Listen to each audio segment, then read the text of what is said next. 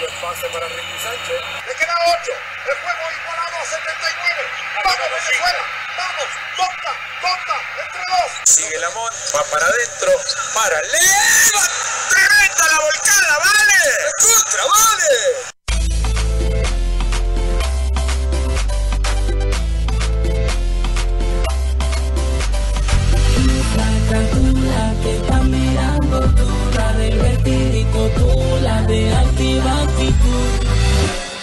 Sé que te gusta el.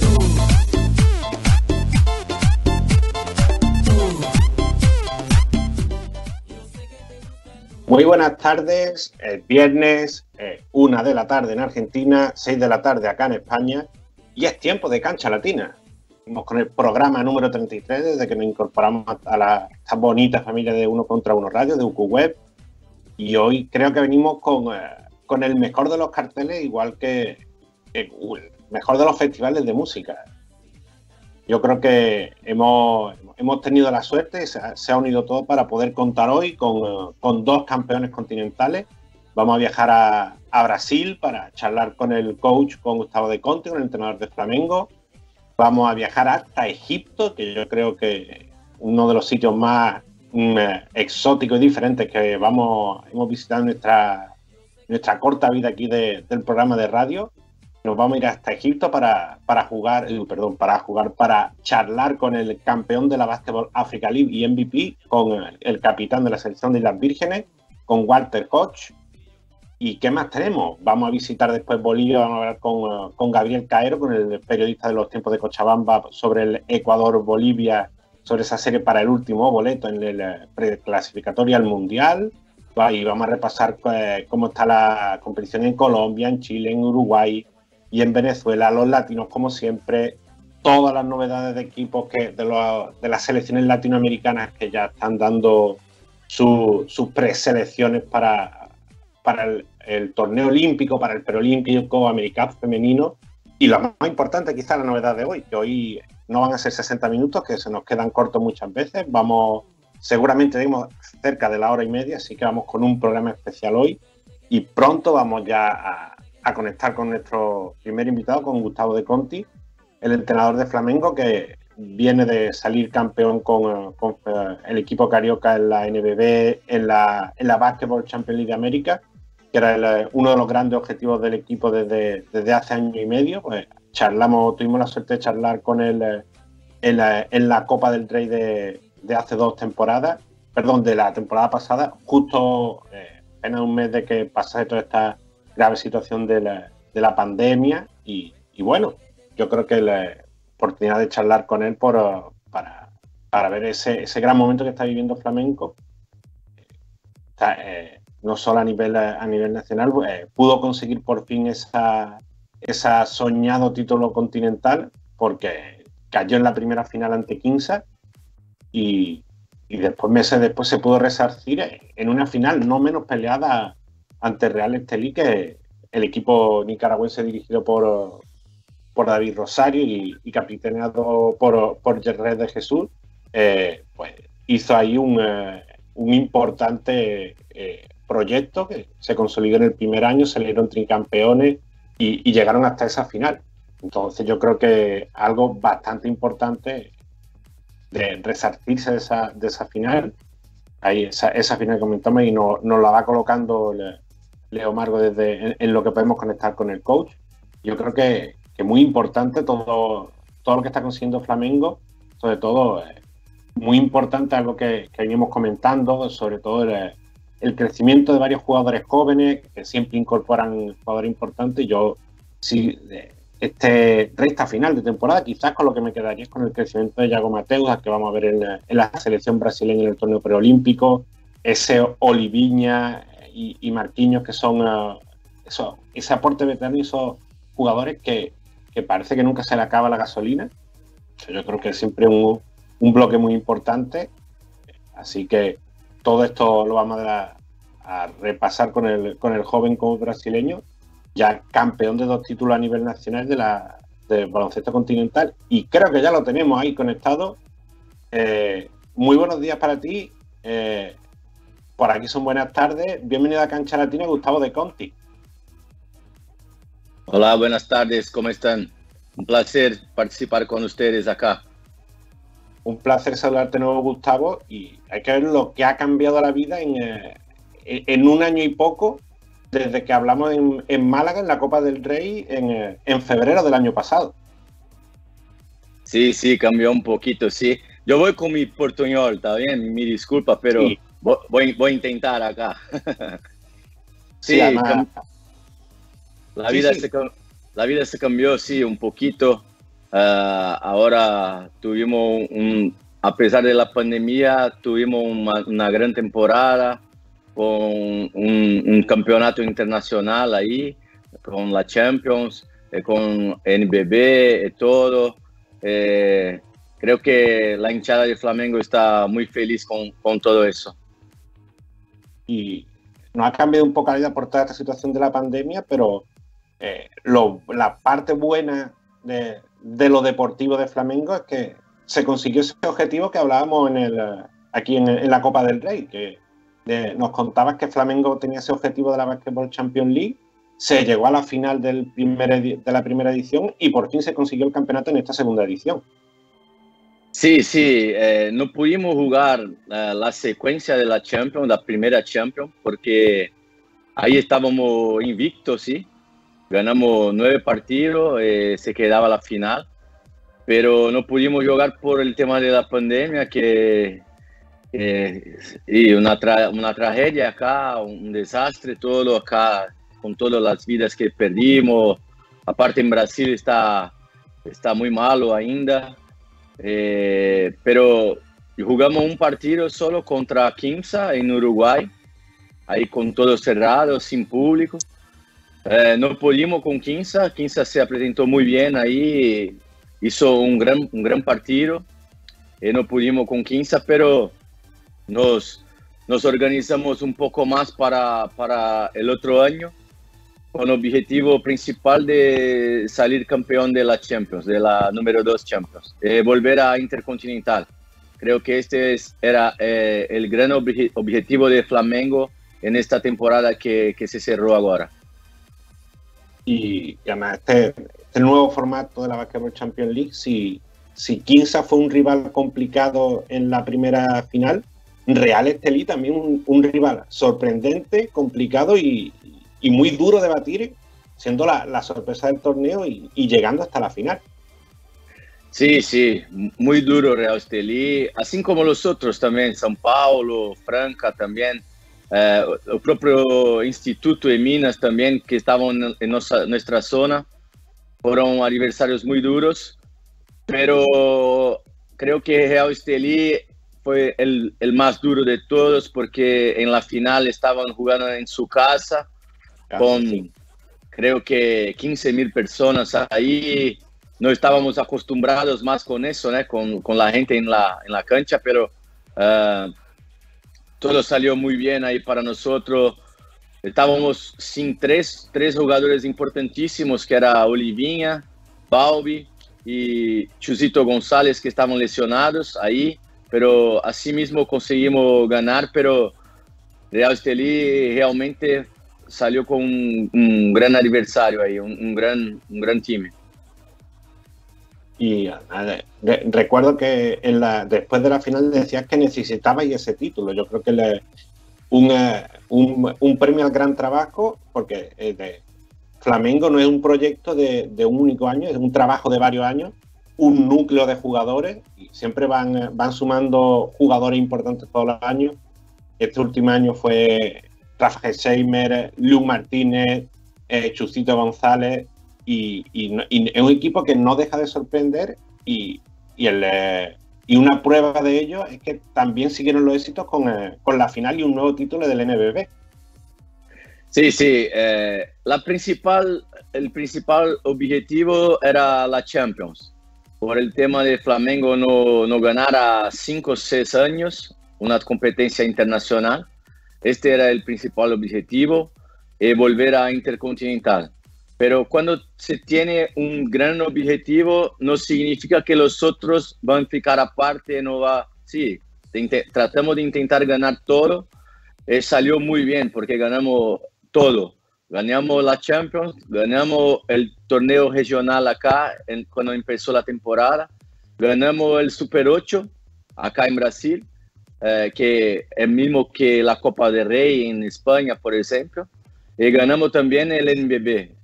Eh, salió una temporada casi perfecta, con, cerramos con 34 eh, victorias consecutivas. Entonces, considerando la Champions, eh, NBB y, Super 8.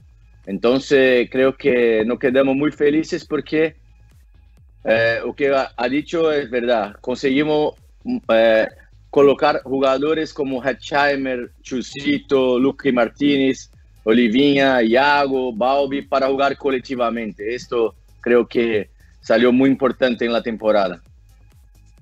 Y un jugador que mencionaba y que dio un gran paso hacia adelante, una gran evolución en, el, en la recta final de la temporada es Yago.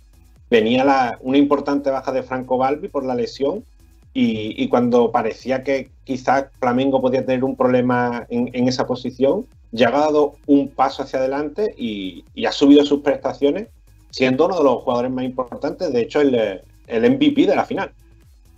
Sí, Iago ya tenía jugado conmigo en Paulistano tres años atrás. Eh, yo lo conocía muy bien. A pesar de ser un chico muy joven, con 21, 22 años, eh, tiene una personalidad increíble, tiene un carácter increíble para, aparte el, en la vida personal, en el, en el campo, tiene una personalidad, una coraje increíble. Eh, pega las decisiones en momentos decisivos del partido, eh, es un gran líder del equipo, estaba liderando jugadores con 35, 36, jugadores internacionales, salió, hizo todo muy bien. Creo que fue muy, muy decisivo en la Champions, incluso en la final, con ocho puntos en, tres minutos, en los tres minutos finales y con dos grandes defensas también. Eh, fue decisivo también en la final de NBB donde salió MVP.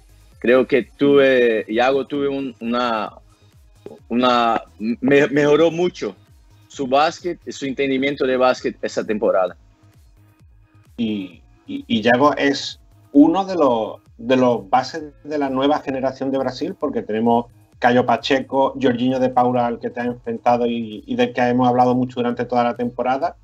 Y una, muchos directores de juego para, el futuro de la selección, más allá de, que ya la selección tiene jugadores como Raulcinho Neto, Marcelinho Huerta, que, que un, veterano que, parece que es imposible de retirarlo. Entonces, eh, se viene una, generación detrás y de, relevo de, base muy importante. El, el abuelo Huertas, ¿eh? así se, se llaman los, los, compañeros de equipo, el abuelo Huertas.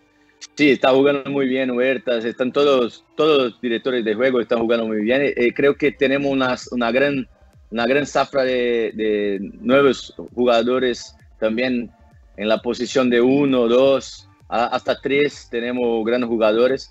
Pero a mí me gustaría que los brasileños eh, tuviesen una prueba afuera de Brasil.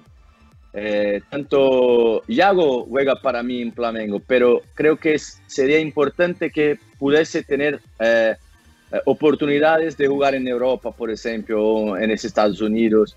Jorginho, misma, la misma cosa. Um, Lucas Mariano, lo mismo. Así como hizo Leo Mendel en la última temporada y ahora está en Fuenlabrada. Tuve un gran, un gran año ahí, un, grandes aprendizados creo que los niños, los, los, jugadores jóvenes de Brasil necesitan más de este intercambio internacional, sea con el club, sea con la selección, pero necesitan un poco más de protagonismo internacional. Sí, eh, estoy totalmente de acuerdo contigo y además algo que comentamos muchas veces porque vemos como otros otros perfiles de jugadores, jugadores eh, argentinos, dominicanos, vienen mucho en Europa y, y el baloncesto brasileño un baloncesto que al que de aquí desde Europa y desde España se debería mirar mucho más. Leo Meindel un buen ejemplo, Leo Demetrio que lo has tenido en tu equipo también tuvo un, pequeño paso para aquí por, por, España y son jugadores esos son claros ejemplos. Yago, Lucas Mariano, Jorginho y una camada de jugadores muy importantes que viene surgiendo. Y, hablando de futuro, te, quería preguntar eh, en lo personal, ¿qué, ¿qué te planteas de cara al futuro? Porque ahora mismo estás en un proyecto ganador como Flamengo, pero a lo mejor tienes objetivo de dirigir en el exterior o en tu caso, como bien comentabas, quizás dirigir en Europa, en España, no sé si tiene algún objetivo más allá de, estar centrado en Flamengo, evidentemente. Sí, yo estoy ahora en un proyecto muy sólido, muy, muy grande acá en Flamengo. Creo que como a mí me gustaría una cosa internacional, en Flamengo me posibilita un proyecto internacional. Tratamos de jugar la Champions, tratamos de, vamos a jugar a Intercontinental ahora. Uh, ojalá pudimos hacer una pretemporada en China o en Europa, no sé, estamos mirando eso. Pero sí, es un sueño para mí uh, dirigir en Europa, por ejemplo, algunos años a frente. Uh, aparte para mi familia, para tener una experiencia cultural diferente. yo tengo pasaporte italiano, yo soy italiano también. Entonces, para mí, creo que para, para mí, para mi familia, creo que sería una cosa más sencilla, pero a mí me gustaría, sí, no ahora, pero porque tengo un, año más de contrato con Flamengo, pero a mí me gustaría, sí, dirigir en Europa. Si, tuve, si tuviese una oportunidad, eh, creo que, que, me gustaría mucho. Pues Gustavo, eh, darte las gracias por, por, estos minutos con Cancha Latina, por, por el esfuerzo de hablar en, en español, que, que, eso siempre, siempre se agradece mucho y, esperemos a ver el, eh, ese próximo reto de Copa Intercontinental, la gran temporada que se viene con Flamengo y a ver si nos, nos pudiéramos reencontrar como, como compartimos unos minutos en la, en la Copa del Rey de Málaga de, de, la pasada temporada. Sí, sí, ojalá que pase todo el tema de pandemia, que podemos encontrar nuevamente en, en la cancha, ¿eh? en la CB o en la, la Copa del Rey, donde, donde sea. Un placer hablar contigo. Un abrazo a todos. Un abrazo, Gustavo. Y ahí eh, despedimos al coach de Flamengo, como comentamos, campeón del NBB, campeón de la Basketball Champions League de América. Y vamos a encarar nuestra siguiente sección. Todavía no vamos a conectar con nuestro siguiente invitado, sino vamos un poquito de esa sección que es clásico de cada semana, como es el, nuestro noticiero latino, y hacer un, primer repaso de, diferentes temas, diferentes temas de actualidad y cositas que están pasando por el, por el universo del eh, latinoamericano y por el baloncesto latinoamericano.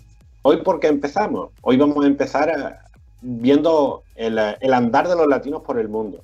¿Por dónde empezamos? Vamos a empezar por, por la ACB, eh, con Real Madrid y Tenerife ya clasificados, Real Madrid con Nicolás Provítola, el Tenerife con Huertas, como bien comentábamos, con con Gustavo de Conti, con, eh, también con Bruno Fittipaldo.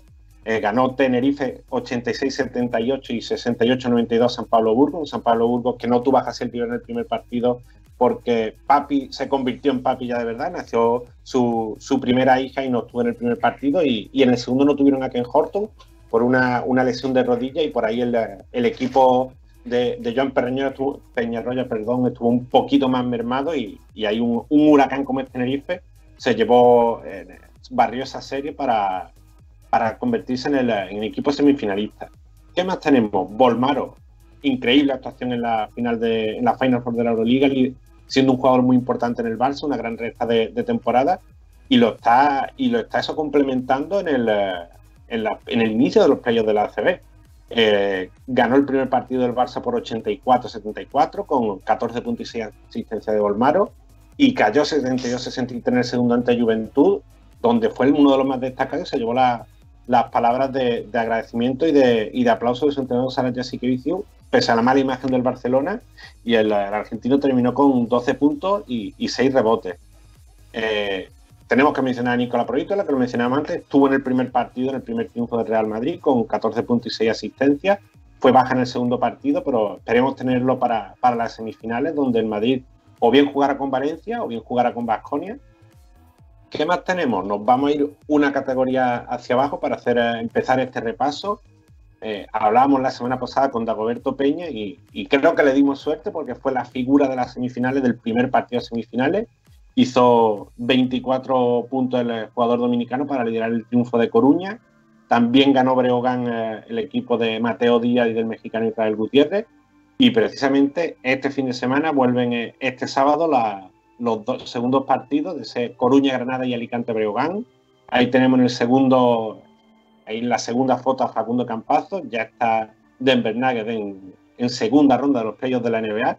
El lunes arranca una competida y emocionantísima. Yo creo que va a ser una gran eliminatoria ante Phoenix Sun. Otro jugador que tenemos para ir, eh, esa tercera foto, Nico Carbacho, el chileno, finalmente subcampeón en, en Bulgaria. El Rilski, el Rilski Sporting no pudo llevarse el título. Cayó en el sexto partido ante el Levski Lukoil, que había sido el segundo en la fase regular. Pero aún así, el, el pívot chileno tuvo muy buena acción, sobre todo en, la, en los dos últimos partidos de la final, pero no pudo conseguir el título en, en, su año de estreno en el baloncesto profesional. ¿Qué más tenemos para ahí? Ahí tenemos en el cuarto lugar el, mejor latinoamericano de, del último fin de semana, el uh, Brian Angola, que lideró un triunfo más del uh, Ironi Nestion en Israel. Tenemos por ahí a Jason Granger y, y John Mampola en los playoffs de Alemania. 2-1 en las semifinales va ganando el Alba Berlín de, de Granger. 1-2 en Louisburg de, German Pola, está ahí un poquito contra, la, contra las cuerdas. Y cerramos con Rumanía, donde Karel Guzmán y, el club se han, a, han tenido un pequeño traspié y después de ir de 2-0 en las semifinales, se han uh, visto remontados 2-2 y, están, todavía en un partido de, de poder meterse en la, gran final del torneo, de un torneo que han uh, liderado en la fase regular. ¿Qué más tenemos? Arranca la, la final de la liga en Colombia. ¿Qué tenemos en la liga de la final? Titanes, el gran favorito, el tricampeón, invicto, eh, invicto en playoffs también. Una, un equipazo, eh, un equipazo con Tomás Díaz al frente que, que, llega en un gran momento en este torneo. Eh, se, se, jugó la, la, semifinal contra Cafeteros de Armenia y Cafeteros de Armenia tuvo ahí varios cambios de, en, el, en el inicio de la semifinal, cuando cambios de extranjero y parece que no llegaron tanto en ritmo como los que jugaban y, y barrió Titanes, pero tenemos ahí la, hemos podido hablar un poquito con, con Manolo Hussein, con el coach español que lo tuvimos semana atrás y nos, ha dado su opinión sobre su balance de la temporada de cafetero y vamos, vamos a escucharlo, a ver qué nos dijo el, coach español en cuanto Leo Marcos de, lo, de esa, su labor de producción nos lo ponga, pues que nos comentó el, el técnico de cafeteros de Armenia.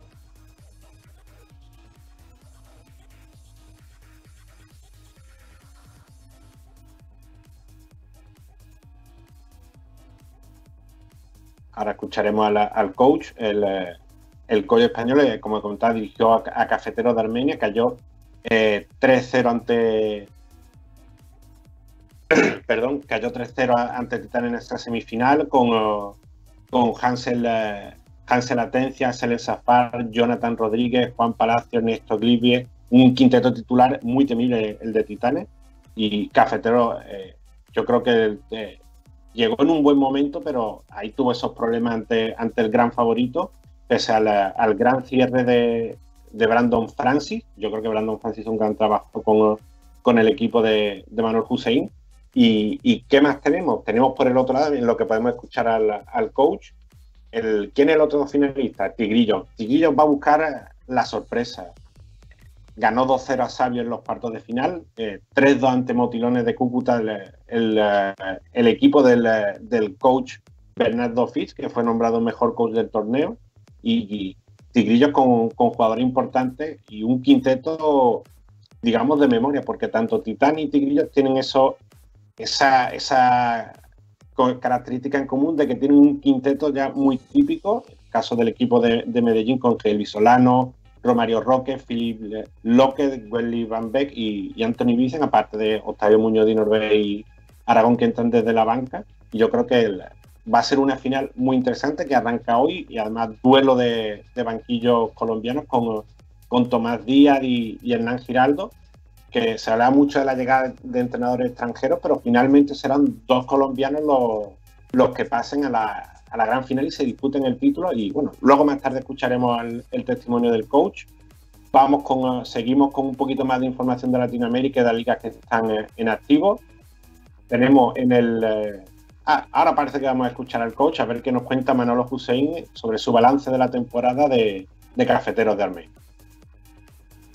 Bueno, en cuanto, en cuanto a la valoración de lo que es la competición en sí, en general yo creo que ha sido positiva, ¿no?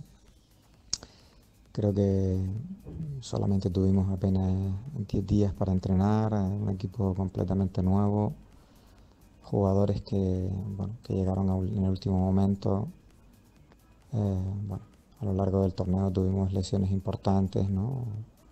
La de Gonzalo, la de Salazar. Y aún así todo el equipo se mostró competitivo hasta, hasta el último momento, ¿no? Eh, bueno, no, puedo decirte que estoy satisfecho porque eh, mentalmente mi, mi, concepto del juego creo que es pues quizás ah, un poquito mayor y un poquito diferente del que pudimos desplegar a lo largo de todo el torneo, pero también soy consciente de que eh, sin entrenamiento es, es, muy difícil. ¿no? Creo que los jugadores hicieron un gran esfuerzo por intentar entenderme, por intentar llevar a cabo el tipo de juego que nosotros ah, queríamos desarrollar.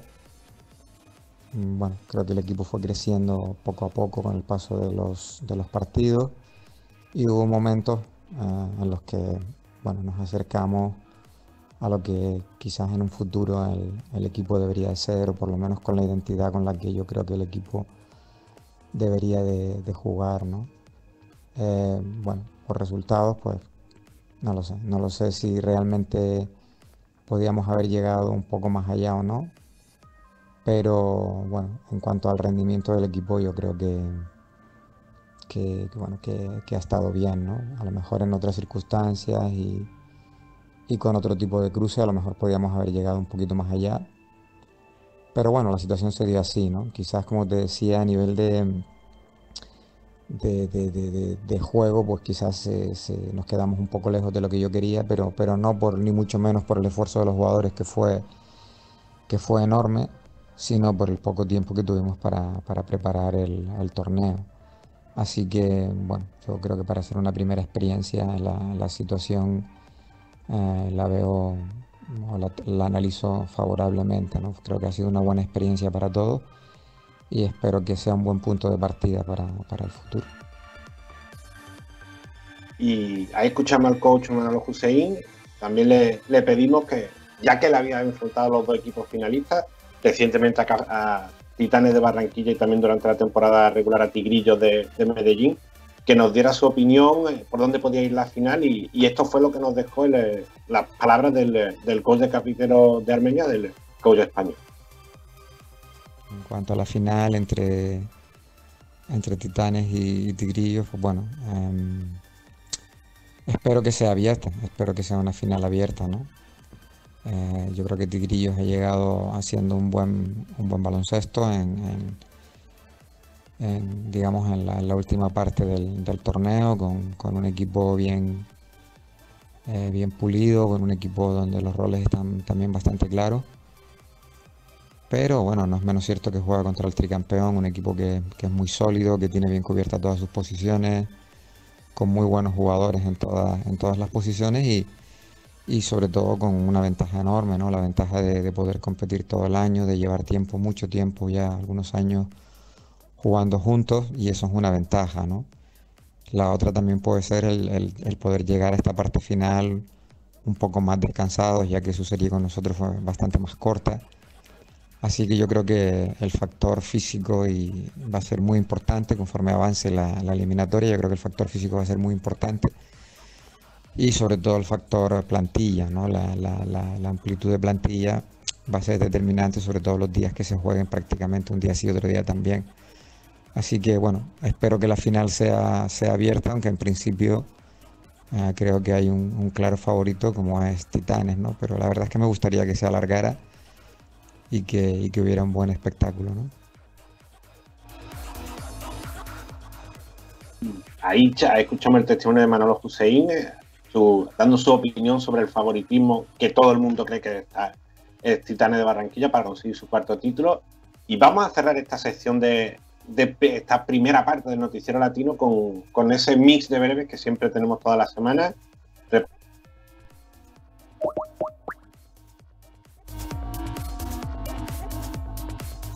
Termina 2-0 en la final de la Liga Mayor del Salvador. Tenemos a White Nacional eh, que se adelantaron en las semifinales de la Liga Uruguaya. Eh, las Ánimas con, oh, sigue con su buena racha en, eh, en, Chile.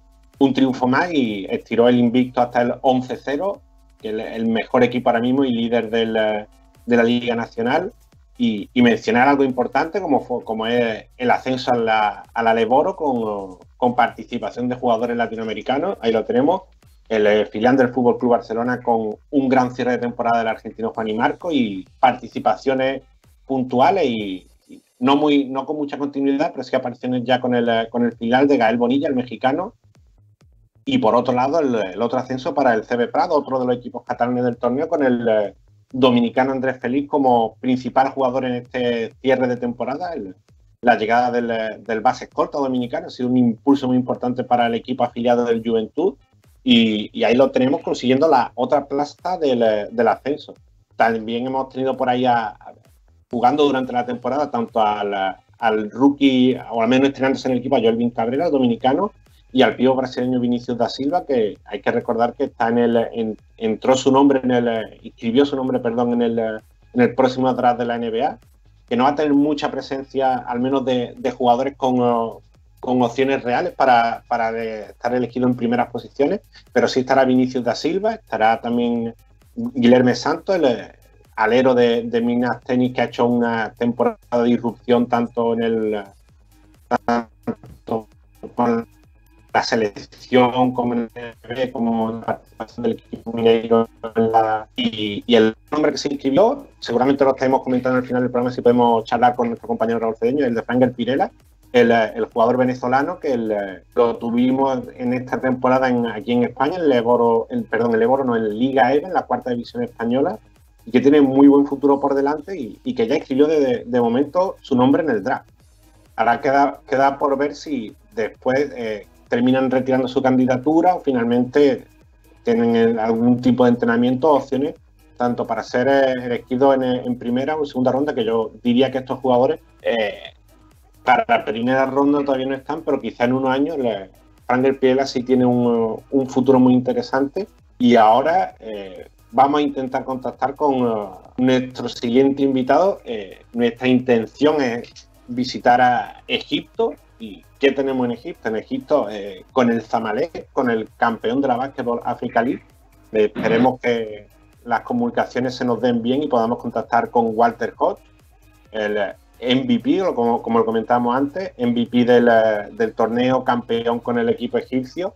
Y yo creo que el, una figura importante del, del, baloncesto latinoamericano, siempre de esos latinos por el mundo, el jugador nacido en Puerto Rico, lo tenemos, lo tenemos en diferentes lugares y una cosa muy importante que sobre todo lo quería yo comentar, que se lo preguntaremos ahora más tarde, pocos jugadores conocemos que hayan ganado títulos bien de liga o bien de copa en cuatro continentes. Y con este título que consiguió Hodge con, con el Zamalek de Egipto, ya tiene título en cuatro continentes. Ha, ha ganado título en, eh, en, América, ganó dos, dos ligas universitarias, dos en Siraboley con, con, Florida, ganó dos títulos del BSN con Capitanes de Arecibo, ganó una liga en Ponía con, con Escilón Agora, ganó, la, quiero recordar algún torneo también en, eh, en Francia, eh, la, liga, la Liga Árabe de Clubes y, y, el título en la Liga de Líbano con Asia, y ahora lo, lo tenemos ganando en, eh, en, Egipto. Y yo creo que es importante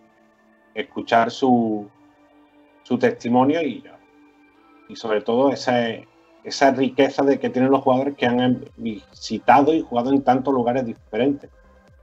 Capitán de la selección de, de Islas Vírgenes, como hemos comentado, y además uno de los fijos en, la, las convocatorias del equipo caribeño pese a que él, él, nació en Puerto Rico y también tiene nacionalidad estadounidense. Yo creo que le, estamos ahí peleando un poquito con las redes a ver si, si tenemos esa conexión ya con Egipto. Recordemos que la, la Basketball Africa League se, se ha jugado en la último, las últimas dos semanas en Kibali, en la capital de Ruanda, y con, ya comentamos varias representaciones de jugadores latinos, de extranjeros que han pasado por el sector latinoamericano. Tuvimos a Brandon Cosner, tuvimos a, a José Ceacor, el, jugador que pasó recientemente para Atenas de Córdoba, y, y, en lo que son latinos en sí también tenemos a, a, José Neto, al coach brasileño, que, quedó en el completó el podio. Zamalek fue el campeón con el eh, representante de Túnez, el Monastiren, como subcampeón. Y después el, Petro de Luanda, dirigido por José Neto, fue el, tercer clasificado. Y yo creo que con, con José Neto ya tarde o temprano, no sé, seguramente intentaremos en el próximo programa poder, eh, poder charlar también con él para, para, que nos cuente. Y bueno, tenemos ahí algún problemilla con las comunicaciones, además siempre que tenemos estos saltos tan diferentes, eh, siempre, siempre tenemos alguna, algún problemilla ahí, pero bueno, a ver si, si lo solucionamos pronto. Y bueno, mientras tanto podemos, podemos ir repasando más temas porque tenemos noticiero latino y tenemos eh, bastantes nombres y bastantes cosas interesantes en lo que vemos y podemos conectar con el, con el jugador eh, boricua y el reciente campeón de la, de la Basketball Champions League.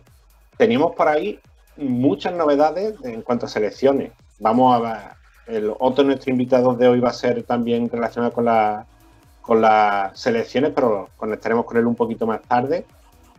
Mientras tanto, eh, podemos hablar un poquito de las diferentes novedades del preolímpico. Hablábamos con, Gustavo de Conti sobre, el, sobre la, convocatoria de Brasil, el número importante de bases que tienen, que ha reducido ya su, convocatoria con Huerta, Rausinho, Giorginio, Rafa Luz y Jaco Santos como base, Víctor Benítez y Cayo Pacheco también la posición de, de base y escolta, Leo Demetrio, Bruno Caboclo, Lucas Díaz, Anderson Varellao, Lucas Mariano, Cristiano Felicio y Rafa Gesheimer. Un plantel, la verdad que muy interesante, después de reducir la convocatoria que tendrá Alexander Petrovic, pero yo creo que Brasil, eh, yendo con todo lo que tiene, tendrá Túnez y Croacia en primera ronda y, después en el cruce, si quedan entre los dos primeros, se cruzará allí en, en Split, en la, en la sede en Croacia, contra el, otro grupo, los dos mejores del otro grupo, que son bien Alemania, Grecia o México. Pero bueno, México también tiene novedades. Eh, comentado, no sé si recuerdo que fue el fin de semana pasado, pero yo creo que si, si lo comentamos, comentamos que se hacía cargo Marc Quintero de la selección, que continuaba al frente de la selección, y ahí tenemos en imagen los primeros entrenamientos y las primeras pruebas que está haciendo el primer grupo de jugadores en la, ciudad de Hermosillo, este primero entrenamiento, eh, pues, eh, puesta en contacto, primera toma de contacto y jugadores entre los más importantes de este primer grupo, eh, veteranos como Orlando Méndez o jugadores importantes sobre todo en la NBP como Víctor Álvarez en Sole, Gabriel Girón o Fabián Jaime, están integrando esta primero, estos primeros entrenamientos de Omar Quintero en busca de ser preolímpico. Recordemos que ambos en el, grupo A estarán en, en, ¿Qué más tenemos? tenemos una selección que va a tener numerosas bajas, eh, que será Puerto eh, en Puerto Rico se las prometían bastante felices con, la posibilidad de que llevaré, pero la, hasta ayer en España le ha pesado mucho a, nivel personal al, Alex de y se va a tomar un receso, aunque ha explicado que, que querrá volver con la selección pero no solo fue J.J. Barea. Chavad Napier tampoco se confirmó que no estará, Mo tampoco, Tremont Waiters, el jugador de Boston, no estarán. Pero la parte positiva es que si hay novedades, vuelve Tyler David de su gran temporada en Corea del Sur. Y al, va con una selección mayor, una primera aparición del espectacular jugador nieto de Flor Meléndez y, André Curvelo, que son dos de los jugadores con, con más proyección del baloncesto boricua teniendo en cuenta esta paja y, por ejemplo, como bien estamos viendo ahí la imagen, la, retirada de la selección de jugadores como Ángel Rodríguez, Alex Franklin, Ramón Clemente o, Javier Mojica, queda, no queda mucho para elegir, al menos de, las grandes figuras que están en el exterior. ¿Qué, qué tiene Eddie Casiano ahí como vemos en imagen de, de los compañeros de la guerra del BCN? La preselección todavía no es oficial, pero son los nombres que se están barajando, Gary Brown, Iván Gandía, Jan Clavel, que viene de jugar en Grecia, Isaac Sosa, Hani Chizan, Jorge Bryan, Devon Collier, Isaac Piñero, que lo comentamos también la semana pasada, campeón en Letonia, y Ortiz, otros jugadores y jugadores jóvenes como Alfonso Plummer o George Condi, José Moni Rodríguez, Emi Andújar y, Matt Parker. Una, una selección que tiene un duro reto por delante. Recordemos que Puerto Rico va con, Italia y Senegal en el, eh, en el grupo, en la sede en Serbia, donde en caso de quedar entre los dos primeros, cruzarían con República Dominicana, Nueva Zelanda, Serbia, por el otro lado del grupo. Y nos queda una más, una, más, una selección más que dio su preselección, eh, como es la, de Venezuela, la Vino Tinto. Eh, la vieja guardia, como decimos muchas veces, al completo, la, selección y los nombres que han dado tanto éxito a la baloncesto de Venezuela llega al completo. Los Gregory Vargas, el Guillén, Néstor Colmenares, Luis Betelmi, todos estos jugadores que yo creo que casi no sabemos de memoria a la, a la orden de nuevo de Fernando Duro. Gregory parte de, de esta preselección de 24 jugadores con muchos jugadores jóvenes. También comentaron desde la federación que estarán atentos a la evolución de Anthony Pérez con un, problema de espalda y José Materán que también se lesionó durante la Superliga para ver si, si finalmente pudieran entrar dentro de, ese grupo de jugadores. Y yo creo que de última hora, importante, eh, Argentina también de solista, pero no para el Perolín, porque de las que ya tiene plaza en, en Tokio un nuevo desafío para Luis Codla, quizá el último, y dos novedades muy importantes, como Juan Francisco Fernández, la pivot que está en, la, en el filial de Fuenlabrada, o Francisco Cáfaro, que está jugando en la Liga Universitaria en Estados Unidos, pero la base, jugadores que ya, si nos sabemos de memoria la selección de Venezuela, no se queda atrás la selección de Argentina con su figura. Paco Campazo, Luca Veldoza, Nicola Provita, la Provítola, perdón, Leo Bolmaro, Nico Brusino, Pato Garino, Máximo Fieleru, Tec, Juan Pibaulet, Luis Escola, Marcos Delía, Talla Galicia y Lautaro Berra, los que son los dos que comentamos, Juan Francisco Fernández y Juan Cáfaro. Una selección de mucho potencial, la que tendrá Sergio Hernández a su disposición para, para la cita de Tokio, aunque antes estará esa, esa preparación en Las Vegas que será finalmente sede única. Y hemos repasado el olímpico y preolímpico y nos vamos un poquito también a hablar del, del femenino que se nos viene eh, eh, en, pocos días eh, en, San Juan, en Puerto Rico, y, hay novedades de varias de, las selecciones. Puerto Rico hizo sus cortes después de la, gira de amistosos por, por, Europa, aunque no fue muy cuantiosa en cuanto a, a resultados, porque ayer un derrotado en los tres partidos, pero el propio Jerry Batista sí comentaba que el que lo más importante era todo el roce que se llevaban, el, el, esos amistosos y sobre todo probar diferentes cosas, porque más allá de los resultados vimos que jugadores importantes como Jermon Wayne o Jennifer O'Neill no jugaron en alguno de los partidos y, al final lo que utilizó el coach Jerry Batista fue probar y dar minutos a todas las jugadoras para, para probar antes de hacer esos cortes. Tenemos ahí ya eso, esa selección de 14 que tiene el, el coach de Puerto Rico, Jennifer O'Neill, Tyra Melende, Alana Smith, Pamela Rosado, Denise Solí, Alison Gibson, Yada Stinson, Daisali Salamán, Jamon Wedme, Sari Quiñones, Sabrina Lozada, Inde Pagán, Jackie Benítez y Michelle González.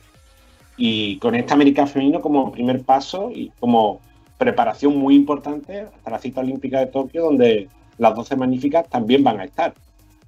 ¿Qué más selecciones dieron novedades en la, en la última semana? También Venezuela. Eh, ha ido recortando su preselección y tenemos 14 jugadoras. La baja última hora de Ivana Márquez, de, la veterana, la que ha sido la capitana en los últimos compromisos de la Vino Tinto, y viajaron a México para realizar los últimos trámites y allí se unieron con Josimar Corrales, Rosely Silva y Daniela Wallen. Silva que viene de jugar en España, Danielita Wallen que viene de jugar en Islandia y este torneo será el, debut del argentino del coach Eduardo Pinto al frente de esta selección. Y por último, ¿con qué cerramos el repaso a, este América femenino? Las 15 de Argentina, que la selección que tiene ahora mismo, realizó ha venido realizando algún eh, corte el, coche en, esta última semana, pero tenemos ahí eh, las 15 que hay ahora mismo en, esa preselección con jugadores destacadas como Andrea Boquete, Agostina Burani, Meli Greter, eh, Julieta Mungo, Natacha Pérez o Macarena Rosés, que la hemos tenido por aquí, por Europa, por España, Italia, Vicky Llorente también. Y yo creo que es muy importante también esa preparación para, para las selecciones que la próxima semana también estaremos intentando entrar un poco más de profundidad, repasando lo, que será también eh, buscando Canadá, Brasil, Colombia, que son otras de las selecciones que, estarán en San Juan para, para este torneo, en la bonita capital de Puerto Rico. ¿Y, ¿Y qué nos queda? Nos queda repasar un poquito el calendario porque está bastante avanzada la temporada y tenemos que recordar qué desafíos nos quedan de aquí a, los próximos meses. Tenemos por ahí preparado la semana pasada y vamos a repasar hoy. Tenemos del 11 al 19 de junio, que es lo que veníamos comentando, el América Femenino. 29 de junio el inicio de los torneos preolímpicos. Eh, del 1 al 4 de julio también la el preclasificatorio al Mundial, que lo veníamos comentando también. Lo vamos a comentar un poquito más en profundidad. Mundial Sub-19 masculino en julio, el eh, inicio del eh, BSN, la NB Dominicana, la Liga Nacional de, Paraguay también en el mes de julio, donde estará el torneo olímpico tanto masculino como femenino. Y ya habrá que empezar, esperar perdón, hasta septiembre para la siguiente liga. Fechas tentativas, 2 de septiembre el inicio en México y el 3 de septiembre el inicio en, Panamá. ¿Y dónde nos vamos a ir? Eh, antes de, viajar hasta Bolivia para nuestro siguiente invitado, vamos a hablar un poquito del preclasificatorio al Mundial, que es la otra cita que tenemos para, para los próximos meses y la próxima semana en el baloncesto de selecciones. Eh, tenemos a Cuba, Costa Rica, eh, Nicaragua y, el, eh, en el grupo A, Chile, El Salvador, Paraguay y Ecuador o Bolivia en el grupo B. Y decimos Ecuador o Bolivia porque en principio estaban pautadas para el 5 y el 9 de este mes, pero finalmente se retrasaron al 12 y 16. Una eliminatoria de, Sudamérica a ida y vuelta entre Ecuador y, y Bolivia por esa última, por esa última plaza. Y vamos a charlar en breve con, Gabriel Cairo, el periodista de, los tiempos de Cochabamba, para hablar un poquito sobre todo del impacto que está teniendo en Bolivia la, llegada del ex NBA, del jugador de Dallas Maverick, que estuvo con Dallas Maverick la pasada temporada, con Joshua Reed, y hablar un poquito de la preparación. Y sobre todo yo creo que hablar un poquito del baloncesto boliviano, que no lo habíamos tenido en, el, en cancha latina todavía. Y antes de, hacer ese contacto, tenemos preselección de Chile, con, con Arroyo, con, con, Nachito Arroyo, con Sebastián Herrera, Nico Carbacho o Felipe Haas eh, como jugadores más importantes. Y tenemos por ahí también eh, Cuba que ya está entrenando. Yo creo que también es algo, es algo importante la selección de, de Cuba con, con, varios jugadores. Joel Cubilla, Junisquel Molina, Pedro Roque, Marlon Díaz, Marco Chacón y Mario Lito, entre los jugadores más jóvenes.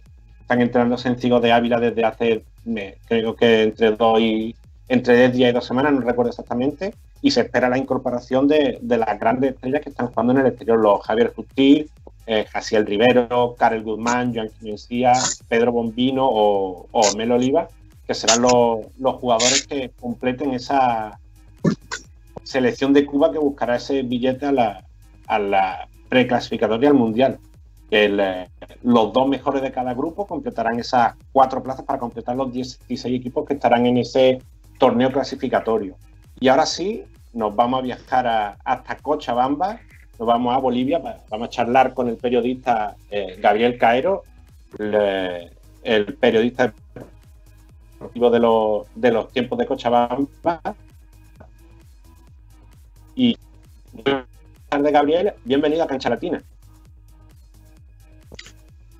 Buenas tardes, eh, Daniel, amigos de Cancha Latina. Qué gusto poder estar en contacto desde Cochabamba.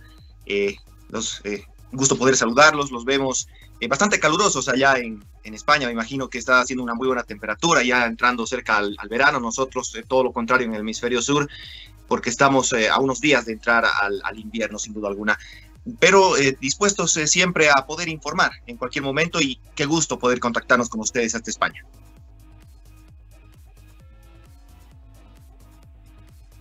pues darte las gracias por, reservarte este ratito para charlar con nosotros. Y, el motivo de la llamada era sobre todo eh, hablar de esa eliminatoria que, viene entre Ecuador y Bolivia, dos rivales que ya son conocidos y dos rivales que comparten eh, bastantes cosas en común, sobre todo que no vienen en competición porque no hay liga, torneos nacionales ahora mismo en activo y, vienen desde hace varias semanas con, preparación para buscar ese, esa última plaza en la segunda ronda del clasificatorio al mundial.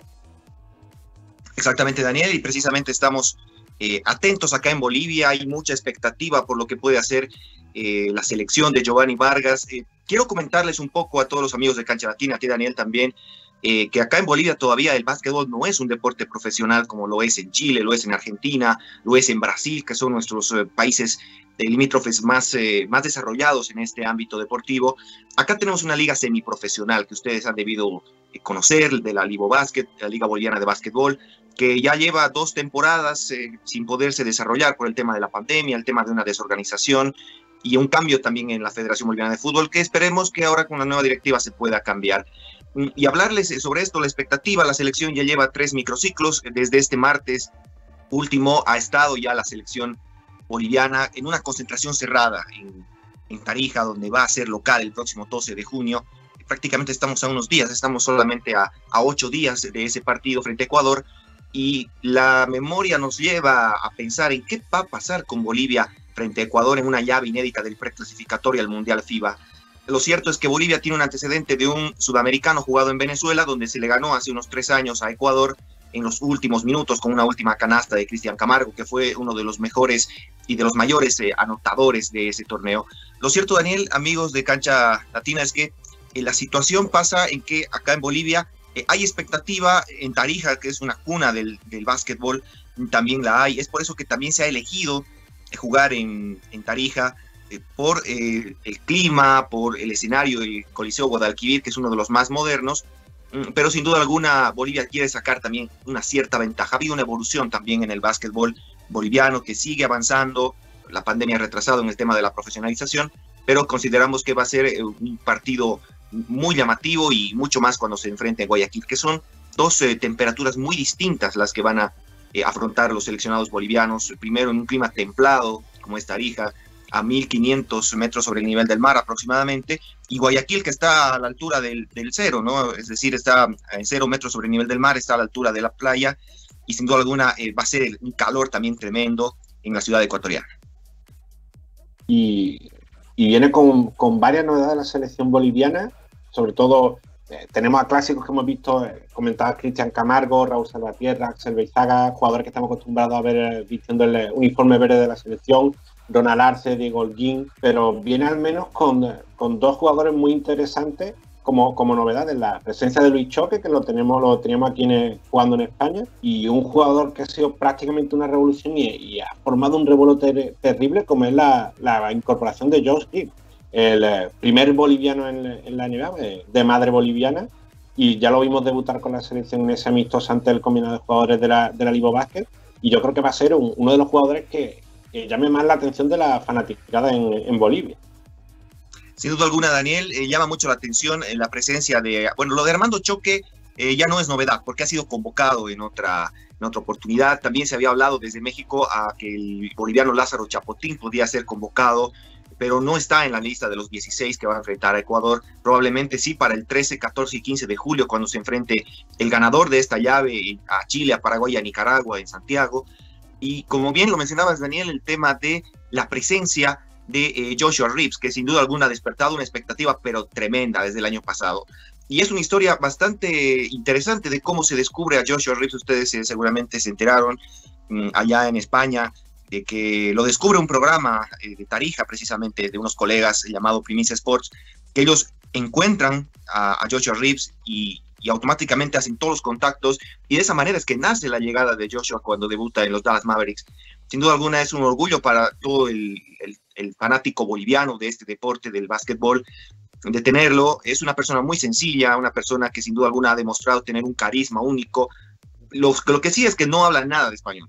Él está con la mamá de traductora, hemos tenido posibilidad de hablar con él y la mamá tiene que traducirle todo a Joshua, porque sin duda alguna él, habla inglés simplemente, ¿no? Pese a que se ha criado con la abuela y la mamá, que son bolivianas, pero eh, vivir en Estados Unidos y, por el, el, roce y por el entorno que él tenía era todo inglés. Pero sin duda alguna, Revolución Joshua nos ha confesado que ha tenido una dificultad para poder adaptarse todavía a, Bolivia, que le cuesta un poco dormir, ya no en Tarija, sino en La Paz, de donde es eh, oriunda su mamá, y la ciudad de Potosí, que es mucho más alta, ¿no? que es muchísimo más alta que La Paz, Estamos hablando de 4.050, casi 4.100 metros sobre el nivel del mar, lo que me imagino que, que es para alguien que viene del cero, de la costa, algo muy difícil de adaptarse, ¿no? Pero bueno, de todas maneras, acá en Bolivia estamos acostumbrados a, a niveles altos, acá en Cochabamba estamos también a un nivel bastante intermedio de altura, mm, pero sin duda alguna lo de Joshua, eh, Daniel, como bien lo mencionabas, eh, ha revolucionado mucho. Hay mucha expectativa, mucha gente que lo ve, se saca fotos, quiere conocerlo, quiere verlo, quiere verlo en acción y sin duda alguna ha dejado muy, muy, pero muy buena satisfacción, tanto en la afición como también en el cuerpo técnico de Giovanni Vargas. Sí, además cuando, cuando se dio a conocer su ascendencia boliviana y su debut en, la NBA la, pasada temporada, ya él dejaba claro, decía que era boliviano, que se consideraba boliviano, que quería conocer más de, su cultura, viajar al país y, tenemos, y ya cumplido ese objetivo de estar ahora con la selección. Y no, a mí me queda la, duda o, las posibilidades de por dónde puede estar la, la clave ante esta serie entre Ecuador y Bolivia, porque eh, no podemos hacer ninguna comparación eh, con cómo vienen los jugadores, por, porque como bien comentaba, la Liga que lleva un par de temporadas sin disputarse. Lo mismo ocurre con la Liga Nacional en Ecuador y, va a ser cuestión de, esta preparación que hagan las dos selecciones en esta, en esta próxima semana. Exactamente, Daniel. Eh, la preparación ahora es una incógnita, ¿no? Seguramente Ecuador también que ya ha estado concentrando a su plantel, que ya tiene a su selección trabajando con algún roce, con algún microciclo, y lo propio con Bolivia. Lo cierto es que, y la ventaja que tiene Giovanni Vargas es que a muchos de estos jugadores los conoce Giovanni Vargas, porque ya los ha dirigido en diferentes clubes, en la Salle de Tarija, en Vikingos de Tarija, en Calero de Potosí, eh, ha logrado dirigir a, y, casi siempre campeón con estos jugadores, ¿no? Ha llevado a muchos de estos a las ligas sudamericanas, a Pedro Gutiérrez, a, a Diego Holguín, a Axel Beizaga, que son en su mayoría basquetbolistas formados en Cochabamba y principalmente de donde es oriundo Giovanni Vargas de Quillacoyo, ¿no? Él es eh, cochabambino, pero Quillacoyo tiene una cuna enorme acá como la de Tarija en cuanto al básquetbol en Cochabamba. Y sin duda alguna, eh, ya la ventaja que tiene que los conoce. Eh, otra ventaja que tiene es que durante la cuarentena del año pasado, ante la imposibilidad de jugar el torneo de la Libo Basket, muchos de los jugadores trabajaron en sus casas, tuvieron que improvisar gimnasios, tuvieron que buscarse la forma de generar eh, un espacio de entrenamiento en su casa. Habíamos hablado con Pedro Gutiérrez precisamente al respecto y él nos mostraba en algunas eh, fotos que tenía eh, algunas mancuernas, tenía cuerda para saltar, tenía un espacio un poco reducido en el patio, pero trataba de hacer ejercicio lo más que se pueda. Lo mismo con Cristian Camaro, que han aprovechado de volver a los gimnasios una vez que se han dado las autorizaciones y los protocolos de bioseguridad acá en Bolivia y que han tratado de mantenerse. Lo cierto es que sí, algunos han intervenido también en algunos torneos departamentales de asociación porque se han reactivado, pero no así la competencia nacional, donde hay un mayor roce, hay jugadores extranjeros.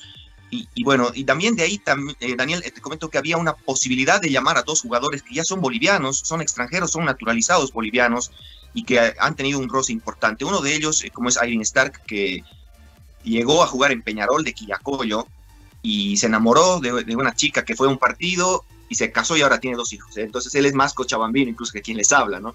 Y, aparte que él ha sido considerado para poder formar la selección, no se lo ha convocado por, por un motivo de que habían otros jugadores también que Giovanni Vargas los ha visto.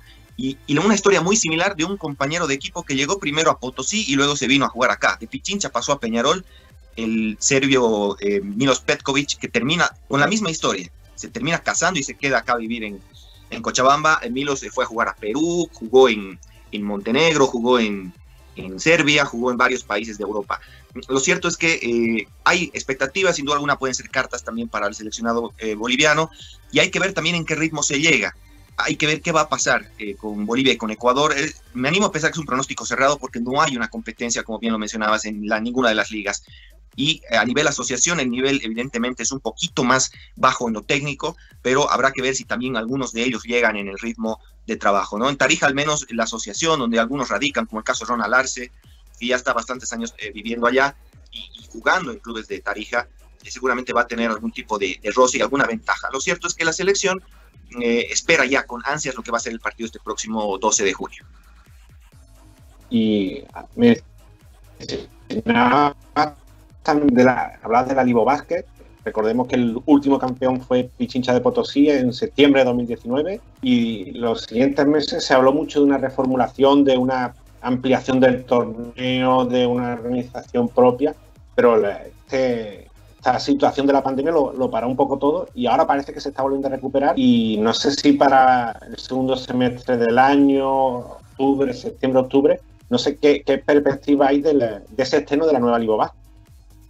Bueno, Daniel, eh, primero eh, partamos por lo que había sucedido con clubes que a la cabeza de Amistad de Sucre hicieron una revolución en la Libo Basket, pidieron que se les atribuya la organización directa a los clubes, se presentaron estatutos, se reformularon nuevos documentos precisamente. No hubo el Congreso de la Federación porque a la cabeza del anterior presidente Marco Arce se atendieron temas prioritarios, porque Marco Arce, recordemos, el anterior presidente de la Federación Boliviana de Básquetbol, es el presidente del Comité Olímpico Boliviano, entonces, eh, y aparte es tesorero de la Consubásquet, entonces era más complicado para él eh, poder llamar al Congreso porque tenía constantemente que estar en reuniones con, con su básquet, con eh, el Comité Olímpico Internacional también, eh, y, por supuesto con la Organización Deportiva Sudamericana, con ODEVO, porque hay varios campeonatos acá en Sudamérica que están ya en casi en la recta final de organización, Juegos Bolivarianos de la Juventud, los Juegos Suramericanos que son en Asunción al año.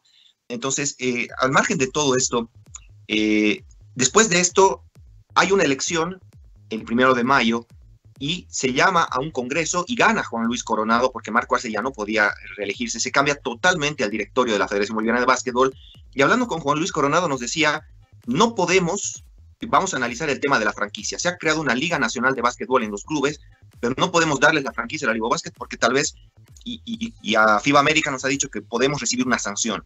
¿Por qué? Porque es un torneo exclusivo de la federación y no de una entidad privada. Entonces, lo que se va a hacer es tratar de adecuar todas las ideas positivas y cambiar el rol de la Liga Basket. Lo que sí es un hecho es que quieren a partir de julio o agosto hacer un torneo rápido para que pueda asistir el campeón a la Liga Sudamericana de Clubes de este año, así como Pichincha, bien lo mencionabas Daniel, ha participado y al año se plantea hacer ya un torneo de mayor aliento, es decir, de más largo aliento que permita desde el mes de febrero o marzo de 2022 tener un torneo más largo, más competitivo, y aparte que hay muchas situaciones que están analizándose, el tema de los descensos, muy polémicos en los últimos años en el básquet. Mm, es un torneo que ha crecido a cuestas, le ha costado también a muchos equipos los protagonistas tener que irse y tener que abandonar y tener que ser sancionados. O sea, eh, teníamos un listado de por lo menos siete clubes sancionados en Cochabamba, en Santa Cruz, en Sucre, eh, por abandonar eh, el torneo, en Tarija, sin duda alguna es complicado, ¿no? Pero creemos que con el nuevo director de la Federación Boliviana de Básquetbol se puede tener, Daniel, una mejor eh, perspectiva y no, decían, no decimos que con Marco Arce no la tenían, tenían una gran iniciativa, han dado un gran paso creando la Liga Básquet y manteniéndola, que fue lo más complicado, mantener un torneo con la oposición de mucha gente, pero se ha logrado. Ahora la misión del nuevo directorio es estabilizar y tratar de seguir apuntando a lo que se buscaba, que este 2021 ya tenía que ser una liga profesional. Pero de todas maneras, esperamos y hacemos votos para que se pueda reanudar el torneo y que la gente del básquet principalmente pueda volver, si es que es posible, nuevamente a los escenarios a vibrar con este campeonato. Pues Gabriel, eh, darte las gracias por darnos esta amplia visión de la, de la actualidad del baloncesto boliviano. O sea, estaremos muy atentos a esa eliminatoria entre Ecuador y Bolivia, que definirá el último equipo en ese preclasificatorio. Y también estaremos muy atentos al preclasificatorio siempre decimos que en cancha latina nos gustan mucho los torneos de selecciones y yo creo que el tenemos preclasificatorio, torneos olímpicos, tenemos Eurobásquet, tenemos eh, el torneo en Tokio. Yo creo que va a ser un, verano y unos próximos meses de muchos baloncesto de selecciones. Yo creo que vamos a vibrar y vamos a estar muy atentos desde Cancha Latina a ese Ecuador-Bolivia. Y nada más, Gabriel, darte la por pasar estos minutos por Cancha Latina y seguramente estaremos contactando contigo para, tanto cuando arranque la Liga Vázquez como seguramente después de, esta serie si, si hay suerte y Bolivia consigue clasificar a ese preclasificatorio. Así es, Daniel, eh, un gusto eh, para mí poder compartirles un poco del básquetbol boliviano, que por cierto les cuento como una anécdota, eh, participando en un programa que se emite en Argentina, en Eurostep, decía que el básquetbol en Argentina sobre el básquetbol boliviano era totalmente desconocido. No sabían que existía un equipo llamado Peñarol en Cochabamba, ¿no? que es el, representativo número uno de Quillacoyo. Pero sin duda alguna, para mí es un honor poder difundirles esta información a ustedes, poder llegar a través de Cancha Latina a toda la gente de, España, de Europa, de los países de habla hispana, y que eh, principalmente podamos difundir y divulgar un poco más sobre lo que es nuestro básquetbol. Y por supuesto el compromiso mío y el agradecimiento una vez más contigo, Daniel, con Cancha Latina, de poder eh, permitirme eh, dirigir y hablarles del básquetbol boliviano y el compromiso también de volver cuando así lo requiera. Muchas gracias.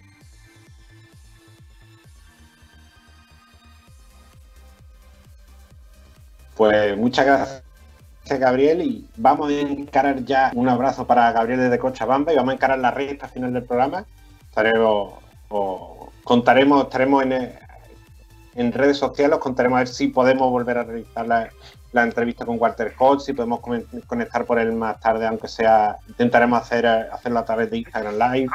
Así que os, os, recomiendo ya que estéis atentos a nuestras redes sociales para, para ver si podemos eh, a lo largo de hoy contar qué vamos a hacer con, con esa entrevista, porque queremos el testimonio de, todo campeón del Continental como Walter y vamos a ir con ello. Y en este programa ampliado de este viernes, yo creo que queda nuestra dosis de pura vitamina, la hemos dejado para el final y vamos a viajar hasta Caracas para hablar con, mi buen amigo, que ya lo veo conectado. buenos días o buenas tardes, Raúl Cedeño. Eh, pura vitamina sin tenerlo preparado. Ya buenas tardes aquí en Venezuela, una y seis de la tarde aproximadamente. Buenas tardes, Daniel, y a todos los que nos sintonizan a través de Uno contra Uno Web. Lo mejor del mundo y cancha latina en Uno contra Uno todos los viernes. Hoy tenemos un horario extendido, gracias a Dios. Sí, hoy teníamos, aunque no pudimos conectar con, con Walter Hodge, lo intentaremos reconectar a Después si lo podemos hacer esa entrevista porque tenemos el contacto y queremos charlar con él. Pero vamos a cerrar contigo. Ya hemos repasado toda la lista. Hemos pasado por Colombia. Y nos queda una Superliga que puede tener campeón ya en el día de hoy. Eso es correcto. Hoy se puede dar eh, un fenómeno, digámoslo así, parecido a lo que se dio en la Copa LPB, Daniel. Eh, Recuerdas que la Copa LPB fue muerte súbita, era un juego y el que ganara quedaba campeón, el Final Four. Eh, Trotamundos estaba muy por detrás en las apuestas en ese entonces con relación a Guaro, que era el gran favorito, y al final del encuentro, bueno, logró hacerse de, la única Copa LPB en esa edición, ¿no? Lo último que se jugó bajo el formato LPB. Eh, está pasando lo mismo. El archi eh, famoso y, eh, el, equipo archifavorito es Guayqueríes por la plantilla y por los, refuerzos y por todo lo que ha involucrado esta segunda edición de la Superliga. 16 juegos en la primera ronda invicto, después gana dos más eh, y todo el mundo daba por sentado que Guayqueríes iba a ser campeón de manera arrolladora y es más, me atrevo hasta a decir, muy poca gente eh, daba a, Trotamundos eh, estar eh, disputando la gran final. Se le sale una rueda a la carreta, por ponerle un argot mm, popular, cuando se incorpora Jordan Zamora y el relámpago David Cuyán le cambia la cara completamente al equipo del Cabriales y empieza esa franca lucha y mírelo donde están, 2 a 1 a favor de Trotamundos y puede haber campeón hoy en la tarde acá en Venezuela. Y además hemos visto una, serie final muy cambiante. Se llevó el primero Guayquería 85-68 con, uh, con importante participación de, Pancho Centeno, con, de Francisco Centeno. Paliza en el segundo, 88-68 ganó Trotamundo, con un invitado inesperado y, un jugador al que se le quiere mucho en Venezuela como Don Termí 20 puntos, 7 rotos y 6 asistencias en el segundo. Y repitió Donta de figura en el tercer partido, en el día de ayer, 91-83, volvió a ganar el Expreso Azul. Así que si hoy vuelve a ganar el, el Expreso Azul, tendríamos campeón, como bien eh, comentábamos. ¿Y por, por dónde pueden venir los, el desenlace y lo que pueda pasar en este cuarto partido, Raúl? Oye, eh, se, se, ha generado un mishmash entre Donta Smith y, el propio Michael Carrera, que, muy pocas personas lo esperaban, ¿no? Pero Don Smith, eh, digamos, literalmente se ha comido a Michael Carrera en, ese mismatch. E, e, era uno que hablamos la semana pasada, si mal no recuerdo, que esperábamos todos. Heiler Guillén contra el relámpago David Cuyan. Mm, han tenido marcas, pero eh, se las han rotado, ¿no? Por la velocidad de ambos jugadores le han rotado la marca David Cuyan y le han rotado la, la marca Heiler Guillén. Más sin embargo, ayer eh, eh Heiler, eh, unos tres o en tres o en cuatro oportunidades, metió triples prácticamente desde la mitad de la cancha, más de ocho metros de distancia. Lo dejaron solo, no le levantaron la mano en la cara y los castigó con un triple. Yendri Correa también estuvo una buena actuación. De hecho, gracias a Yendri Correa, el equipo de Guayquería se acercó y se colocó a cinco puntos. Pero ahí salió nuevamente la genialidad de Jordan Zamora, un poquito de paciencia en el manejo de balón, fallos de lado y lado que favorecieron al equipo eh, Trotamundos de Carabobo. Para hoy se espera otra guerra muerte. Ayer hubo muchos roces, muchísimos roces, inclusive una discusión entre el profesor Casalánguida y, Don Smith, por cierto. Eh, tuvieron un, intercambio de palabras. Esto mm, le, le aplicaron una falta técnica, tenía ya cuatro Don Smith y, lo apartó del juego, pero faltando aproximadamente un par de minutos. Eh, otro factor importante, muy importante para el equipo Trotamundos ha sido los 14 y los 13 puntos en las dos victorias que ha metido Carlos Ayaca Milano. Yo creo que dentro de las cuentas, dentro de las cuentas de Trotamundos, jamás estaban 14 puntos de Carlos Ayaca en el primer juego que ganó Trotamundos y 13 puntos que ganó, que eh, concretó ayer viniendo desde el banco de suplente. Muy buena la actuación de Carlos Milano, eh, ahí a, un metro, dos metros del, de la canasta, ha sido infalible, inmortal y está dándole esos puntos, digamos que le dan el seguro al equipo Guayquerie, perdón, al equipo Trotabundos para esas dos victorias ante el gran favorito Guayqueries. Eh, vamos a ver cómo vienen hoy. Seguro que no, que va a ser un, un encuentro a sangre y fuego como se disputó ayer, hoy debería estar más, eh, digamos, más ácido, ¿no? En cuanto a las marcas, en cuanto a las jugadas, hoy se lo están jugando todos, ambos equipos. Y me atrevo a decir algo, Daniel, y distinguido Radio Escucha que nos sintonizan a través de uno contra uno web. Si Trotamundos no se corona hoy, para mañana le va a ser muy, pero muy difícil. Así que Trotamundo tiene que procurar llegar hoy al Parque Miranda, a la selva de concreto, a decirle tan tan y, acabar con, la serie.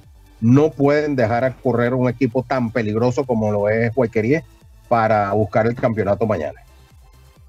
Y, Raúl, yo te quería preguntar por, eh, sobre todo por, eh, por varios jugadores que mencionaba a Carlos Ayaca Milano, que si, si todo se da, si fuese se dieran los mismos premios que se daban, por ejemplo, en la LPB, sin duda sería el regreso del año. Sí, definitivamente, definitivamente.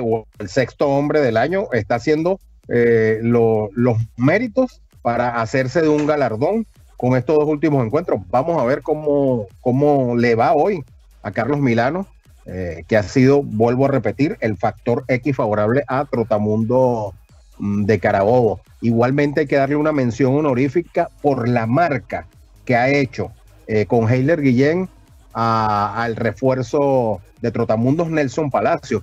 Ha contribuido con puntos, pero le ha metido una marca, eh, una estampilla prácticamente a Heiler Guillén. Se le ha escapado en varias oportunidades, pero ha logrado frenar a Heiler Guillén. Eh, me extraña de manera exponencial que no eh, hayan utilizado en estos dos últimos juegos prácticamente nada a la tarántula de Eliezer Montaño por parte del equipo de Guayqueríes. La Torta Martínez, que fue uno de los puntales, sale del roster. Eh, probablemente lo ingresen hoy por meter a, Rondón y a la hormiga atómica que viene también como refuerzo del equipo indio, Indios de Caracas, Harold Cazorla. Eh, en el primer juego que ganó Trotamundos utilizaron más a, han utilizado mucho a, Harold Cazorla eh, y utilizaron eh, un poquito más al otro refuerzo, pero me extraña que hayan apartado del roster a la torta Jesús Martínez y, estando dentro del roster no hayan utilizado absolutamente para nada a la tarántula carupanera Eliezer Montaño. Me llama mucho la atención eso. Y, bueno, Raúl, eh, una noticia que saltó en la, última hora eh, fue la, el tema de la fusión de LP y Superliga y, el regreso de la mm. incorporación a Superliga de, equipos que, que, no han estado participando y yo creo que sobre todo causó mucho mucho movimiento y mucho comentario de la fanática, el posible regreso de Marino Danzuate. Sí, aunque te digo, eh, Daniel y distinguidos radioescuchas, eh, no todo está dicho, ¿ok? No todo lo que brilla es oro. Eh, sí están las conversaciones, todavía eh, hay unos puntos álgidos entre Superliga y LPB que se están dilucidando y no han llegado a un punto, a, ese humo blanco como tal, ¿no? Sí han llegado a varios acuerdos, eh, hay dos alas que están eh, queriendo fusionar eh, el, eh, estas dos ligas, pero todavía hay unos puntos bastante álgidos. Probablemente regrese el equipo Marinos. Hay que recordar que el, el- el antiguo dueño de Marinos fue el que ya hizo la documentación para comprar gladiadores y probablemente eh, salgan en la próxima edición con el nombre de Marinos de Anzuategui, un nombre que pesa mucho. ¿ok? Ahora, si nos preguntan qué le quedan a estos equipos, qué le queda a Marinos, qué le queda a Panteras, que también se dice que va a salir, qué le queda a Guaros, solamente el nombre. Inclusive me dijeron, inclusive me dijeron que ellos están solicitando por lo menos siete de los jugadores de su antigua plantilla, cosa que no creo que vaya a suceder, porque ya la, la Superliga tiene dos ediciones. No creo que vayan a ceder en ese aspecto. Sería imposible. Y, y ya no les solo queda que- Sí, Raúl, ya no es solo que sean los equipos, sino que los jugadores estando en equipos ya establecidos quieran volver a formar parte bien de Marino, bien de Guaro o, o bien de Panteras. Ya no es solamente que tengan el ok del torneo, sino que los jugadores también quieran volver. Eh, Eso es otra cosa. Eso es otra cosa. Eh, em, eh, todavía va a haber mucho centimetraje con respecto a esa fusión entre la Liga Profesional de Baloncesto y la Superliga de Baloncesto. La situación es la siguiente. La gente de Superliga se está, perdón, la gente de LPB se está adicionando a Superliga. Esa es la fusión no es al contrario. Eh, LPB se está adicionando a lo que es el formato Superliga. Pero le repito, eso pica y se extiende eh, diciéndolo en lenguaje mm, beisbolístico. Y, además, claro, es muy importante ese, ese último detalle que tú comentabas, porque es la LPB, los equipos de la LPB, los que tienen que eh, acostumbrarse o adaptarse a las leyes y las nuevas normas de la Superliga, no al revés. Eso es correcto. Eso es correcto. El- el tema Eh, han cambiado mucho. favores, deuda, son, son aspectos muy importantes que siempre he destacado que está un poquito en el, en el limbo en algunas ocasiones en, lo- en las últimas temporadas de la LPB. Y fíjate que hicieron mucho hincapié, Daniel, ambos directivos, tanto el, ingeniero Ángel Hernández como Alison Chacón, en revisar eh, toda esta serie de situaciones negativas. Obviamente no, no dijeron los impagos, pero eso es una de las situaciones más negativas y todavía se está viviendo dentro de la Superliga. Ojalá todo eso pueda ser corregido, no vuelvan a salir eh, más equipos eh, presentando impagos como está Cóndor actualmente. Esa plantilla no ha cobrado absolutamente nada y te puedo decir que están sumamente preocupados porque jugaron la Superliga, entraron a la burbuja, salieron de la burbuja, ya están en sus respectivos hogares y todavía no han tenido respuesta sobre su dinero. Esto, esto no puede seguir ocurriendo. Y ahí hubo coincidencia entre Alison Chacón y el ingeniero Ángel en las declaraciones que dieron en ese eh, medio tiempo Trotamundos Huequería. Y, y Raúl, otra también de las noticias, lo hemos comentado antes, la lista de que dio Fernando Duró, los 24 seleccionados para, para el eh, torneo preolímpico, ese gran reto que tiene el, eh, el baloncesto masculino venezolano para, para los próximos meses. Y sin grandes novedades, más allá de, de la ausencia, mm, no sé si conocida o esperada, de, de Gregory Echenique, jugador bajo contrato en Japón, que es un aspecto muy importante, lo comentábamos en www.canchalatina.com, que será el único jugador ahora mismo que una vez que acabe la Superliga esté bajo contrato de, de todos los jugadores venezolanos con posibilidad de integrar esa selección. Sí, y bueno, obviamente no está dentro de los 24 convocados. La información, como lo pudieron haber leído a través en exclusiva, a través de www.canchalatina.com eh, es que eh, el jugador Gregory Chenique habría entregado una carta, había entregado una carta a la Federación Venezolana de Baloncesto eh, renunciando a jugar con la selección venezolana. Esto lo dimos en exclusiva, no nos han desmentido algo de cierto tiene que tener. Ustedes saben que nosotros tenemos mucha seriedad, mucha seriedad en cuanto a la información que publicamos a través de canchalatina.com. Eh, y, esto ha generado una controversia sumamente fuerte, Daniel, y distinguidos Radio Escucha. Asimismo, la convocatoria. Hay nombres eh, que la gente han criticado muchísimo. Por ejemplo, Luis Betelmí ha sido uno de los, de los jugadores más criticados. Eh, lo hablábamos fuera del aire. si vas con una plantilla joven, y pierdes eh, contra Corea, que ese es el equipo eh, que podemos ganar exactamente, que podemos ganar en esa primera vuelta para acceder a la segunda. Entonces le van a caer encima al coach. Pero si llevas puros veteranos, también le están cayendo encima. Entonces es como difícil, ¿no? Tratar de complacer al fanático eh, en, en este tipo de situaciones. La renovación tiene que llegar de todas, todas. Y a eso es lo que ha apuntado Fernando Duro. ¿Ok? Pero hay nombres que de verdad nos alegran, por ejemplo, Luis Tapipa Duarte, eh, un muchacho de 26 años que lo ha demostrado, eh, que, se ha visto bastante bien en las dos, eh, en las dos ediciones de, la, Superliga de Baloncesto. Está el propio Ángelo Cisnero, que también fue convocado, Edgar Petare Martínez. ya la, la, selección tiene que irse empapando de, esa gente joven. propio Miguel Bolívar, eh, Luis Carrillo, que es llamado nuevamente. a eh, hablé hace, y esto es una primicia para los que nos sintonizan a través de uno contra uno, hace unos 30, 40 minutos hablé con Miguel Ruiz, salió golpeado anoche en el juego, está bien, el lumbar está bien, tiene un poquito inflamada la mano, pero me indica el subcoide de la Vega, Miguelito Ruiz, que va a ser de la partida esta noche en beneplácito de los fanáticos de Trotamundos de Carabobo. Ahí, ahí les dejamos esa exclusiva. Una buena noticia que siempre puedan competir todos los jugadores y, y el gane quien gane, al menos todos tengan sus su piezas importantes para, para, jugar.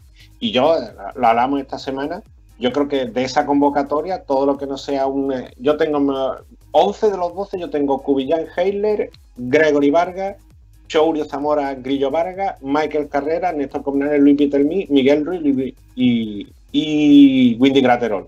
Me quedaría uno, que puede ser Sifonte, puede ser Garlisojo, Tapipa Duarte que tú comentabas. No sé si apostar, a Fernando Duro por otro pivot, pero yo echando cuentas, viendo los, los planteles anteriores, todo lo que se salga de una base de esos 11 jugadores y una incorporación una novedad, para mí será desde luego una sorpresa. Sí, pero eh, tiene que empezar la, renovación, Daniel, y distinguidos Radio Escucha. Eh, no podemos seguir dependiendo eh, si han dado todo por la selección nacional, Gregory Vargas, eh, Heiler Guillén, han dado muchísimo, David Cubillán, pero no podemos seguir dependiendo. Ya la longevidad empieza a avanzar en pasos agigantados. Entonces hay que darle roce internacional a esos muchachos que vienen con las luces altas y pidiendo paso tiene que ser progresivo. Bueno, sí, tiene que ser progresivo, pero hay que empezar a hacer eh, eh, ese rol internacional, porque para mí, para mi gusto, ya está, ya es tarde ese, ese recambio generacional. Ya, ya tenemos un poquitito de retardo, ¿no? Entonces, tenemos las piezas, creo que hay que empezar de una vez a incluirlas y a darle esos minutos a esos muchachos para que sean los futuros eh, Miguel Ruiz, para que sean los, los futuros Gregory Vargas, eh, Néstor Colmenares, así como empezaron ellos, ellos también tienen el, derecho. Y, bueno, vamos a ir cerrando ya, Raúl, el programa, que hoy no se nos ha hecho tan corto porque hoy no hemos ido hasta los 90 minutos, hasta hora y media, porque, aunque no hemos podido tener a Walter Hodge, pero hay que recordar que hoy es el cuarto partido de la serie, se cambió la hora finalmente y era 6 y 5 de la tarde, si mal no recuerdo. Se podrá ver eh, por los canales habituales, por eh, Superliga TV, pero importante que aquí en esta casa, en UQ Radio, también tenemos la transmisión de de la Superliga y se podrá ver por uno contra uno web.com también el cuarto partido de la serie, como venimos haciendo con toda esta parte final de la, del torneo y, estaremos atentos si puede haber campeón o habrá un. También la próxima semana también al América. Y, nada, eh, despedirte y, y aquí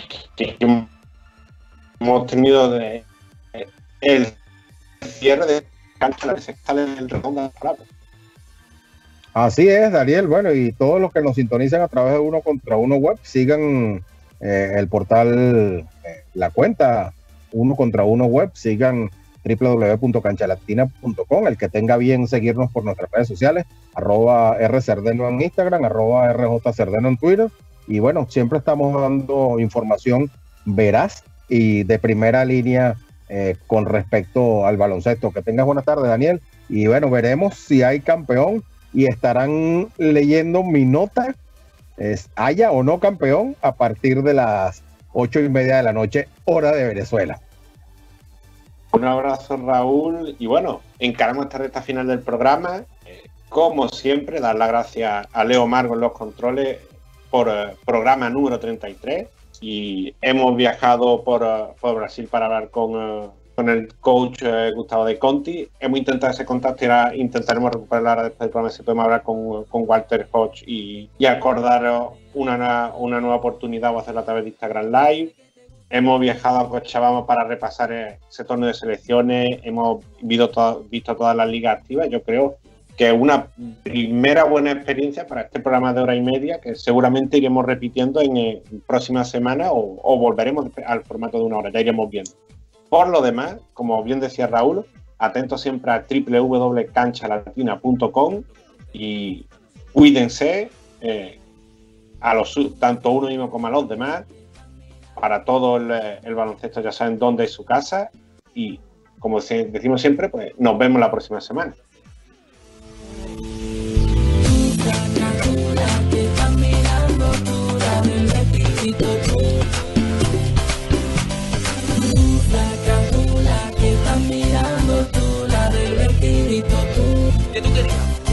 Que te gusta.